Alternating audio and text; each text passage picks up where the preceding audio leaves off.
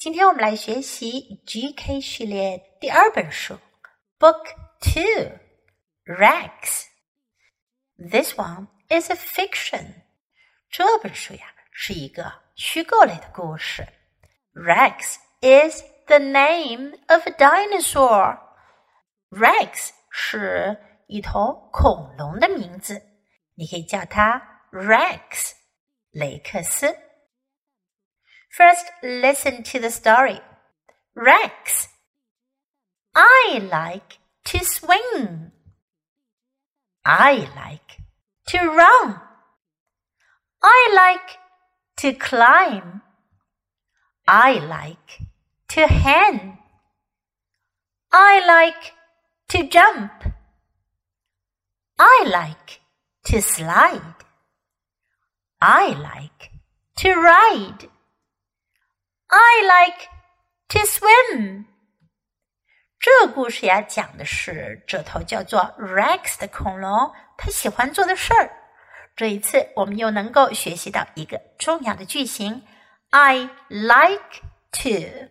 我喜欢做什么事情？那 say it with me：I like to。I like to。 我们来看看小恐龙雷克斯都喜欢做什么呢？Swing，荡秋千；swing，run，跑；run，climb，爬；climb，hang，吊悬挂；hang，jump，跳；jump。slide 滑滑滑梯，slide ride 骑行，ride you can ride a bike 你可以骑自行车，swim 游泳，swim 我们学习了八个小朋友们都很喜欢做的事情：swing、run、climb、hang。 jump, slide, ride, swim。现在来跟着 Jessie 老师一起练习吧。Now let's read together. You can repeat after me, sentence by sentence. Rex. I like to swing. I like to run.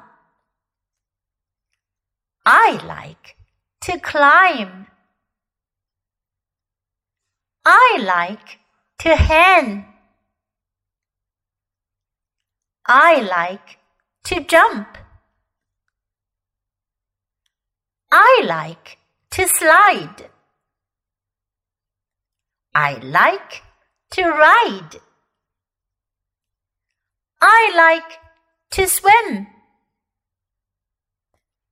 OK，今天我们学习了一个常用的句型，I like to，我喜欢做什么事，还有八个常见的动作词语哦。这本书你会读了吗？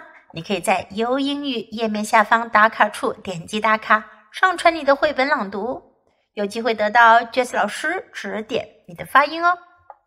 今天的绘本我们就读到这里，Until next time，Goodbye。